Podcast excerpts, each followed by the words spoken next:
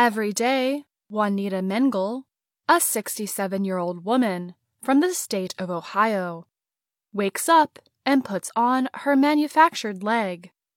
The device is called a prosthetic. Then Mengel does the same for Lola Pearl, her colorful five year old cat. Lola Pearl is missing her back left leg. Mengel has many cats. Most of them have disabilities. But Lola Pearl is special. She is a therapy cat. And she and Mengel are partners of a kind.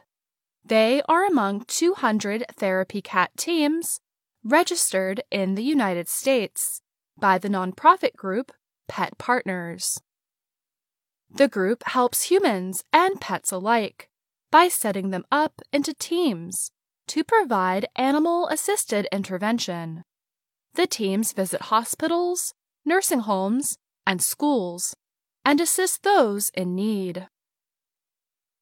Taylor Chastain Griffin is the National Director of Animal Assisted Interventions at Pet Partners. She said a therapy animal is an animal who's been assessed based on their ability to meet new people and not just tolerate the interaction, but actively enjoy it. Chastain Griffin is a researcher who studies the effects of therapy cats. She said there needs to be more research done in cat therapy.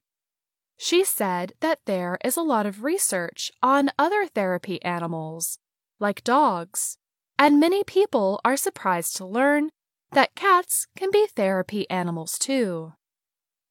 They go into a setting and people are like, Whoa, there's a cat on a leash. What's happening?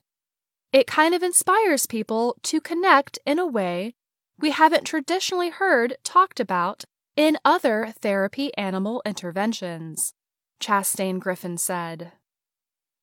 Besides dogs and cats, Pet Partners registers seven other species as therapy animals, including horses, rabbits, rats, guinea pigs, birds, mini pigs, and llamas and alpacas. Mengel said Lola Pearl showed signs that she would make a good therapy cat soon after the animal joined her family. Mengel took her new cat to a meeting for amputees. She was so good with people, I just knew she would be a good therapy cat. People really were attracted to her too, Mengel said. Recently, people who attended a support group for amputees were able to meet Lola Pearl. They petted her as she woke up from a rest. On the side of the cat carrier she rode in was a sign Therapy Cat, it read. Mengel was a traveling nurse when she was in a car accident that almost killed her.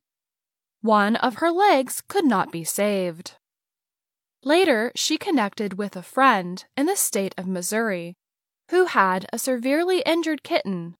Her legs were twisted together.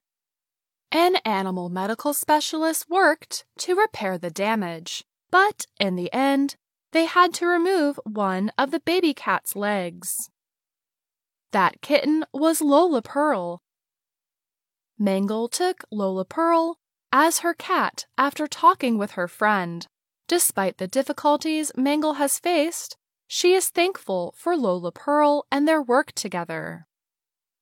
It's a really rewarding experience, she said.